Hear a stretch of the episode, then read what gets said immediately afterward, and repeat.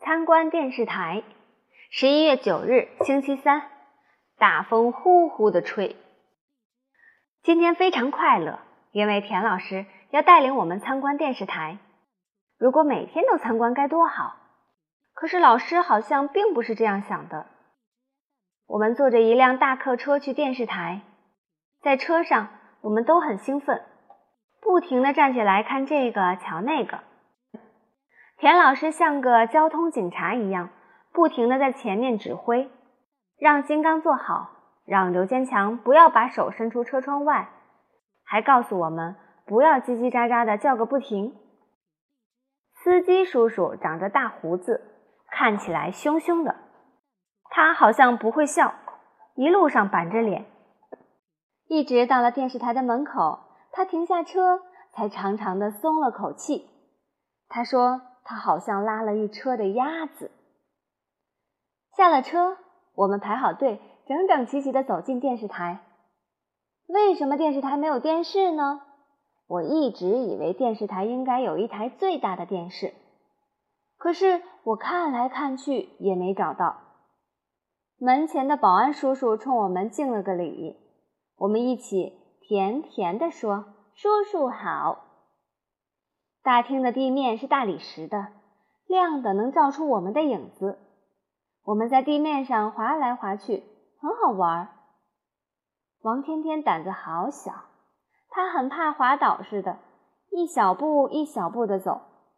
我推了他一下，想让他走快一点，可是好像用的力气太大了，他一下子滑倒在地上，和地面来了个亲密接触。他委屈地坐在地上哭了起来。我又不是故意的。田老师听到哭声，挤到我们面前，一边安慰王天天，一边要大家安静，不要大声说话。只安静了五秒钟，突然，刘坚强大声叫起来：“老师，我要上厕所！我也要上厕所！我也去！”呼啦啦，一下子有好多同学都举手要上厕所。田老师有些着急，他向保安叔叔打听卫生间在哪儿。拐了好几个弯儿，我们终于到了卫生间。卫生间真安静啊！香喷喷的，一点儿也不像我们学校的卫生间，臭的都不敢喘气。我们排队上完厕所，开始挤在洗手池边，不停的洗手，洗了一遍又一遍。因为水龙头是感应的，所以我们一会儿伸手，一会儿缩手，试验它灵不灵。洗着洗着，我突然觉得后背一凉，原来是金刚把水泼到我的身上。于是我也用力的泼水，水泼到了刘坚强的身上。我们嘻嘻哈哈的在卫生间里玩了起来。快出来！田老师的声音在外面响起来，而且很严厉，因为他进不了男卫生间，只能待在外面干着急。我们终于出来了，每个人身上都水淋淋的，像刚洗完澡一样。田老师现在的表情就像妈妈看到我的成绩单时一样。我们都很喜欢田老师，不想让他生气，所以我们现在乖乖的，不敢再捣蛋。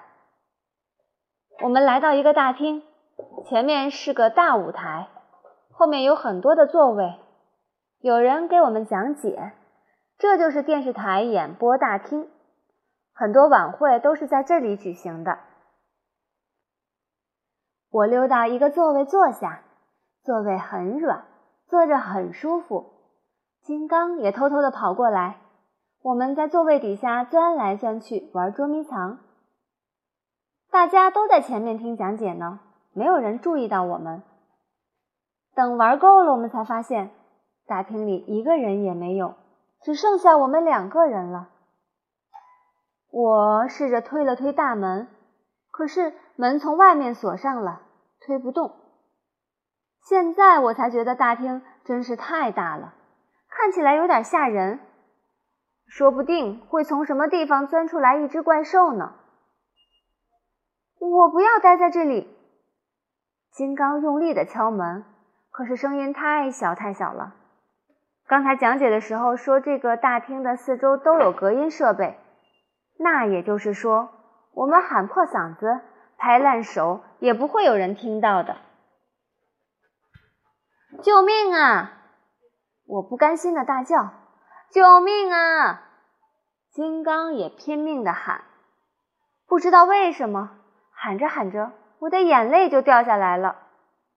我顾不得那么多了，因为我看到金刚也哭了，不知道哭了多久，一个小时、两个小时，还是一世纪那么久，反正我们都睡着了。等我们醒来的时候，发现身边围了一大堆人，田老师和同学们都在，还有保安和各式各样的人。站在旁边的那个我认识，是电视台少儿频道的主持人豆豆姐姐。豆豆姐姐蹲下身子，搂着我问：“你觉得好点没？”我点点头。别害怕，我们都在。你想喝点什么吗？豆豆姐姐真好看。比在电视节目里还好看，声音甜甜脆脆的，听起来真舒服，就像在大热天里喝了一杯冰镇可乐。我摇摇头，嗯，我想，我想，说吧，想要什么？豆豆姐姐鼓励我，我想和你照一张相。我不好意思的说出来。就这样。我和金刚每个人都有了一张和豆豆姐姐的合影。听刘坚强说，发现我们两个人不在的时候，大家都急坏了，田老师都快急哭了，连电视台台长都来了，大家挨个楼层的找，找啊找啊，终于在演播大厅找到了我们。不过回去的路上，我和金刚却成了大家羡慕的对象。因为我们有了一张和豆豆姐姐的合影。写作文的时候，好多同学写的都是参观电视台的时候，猪耳朵和金刚丢了，我们到处找他们。在电视台走丢了可真好，因为可以得到一张和豆豆姐姐的合影。我喜欢电视台。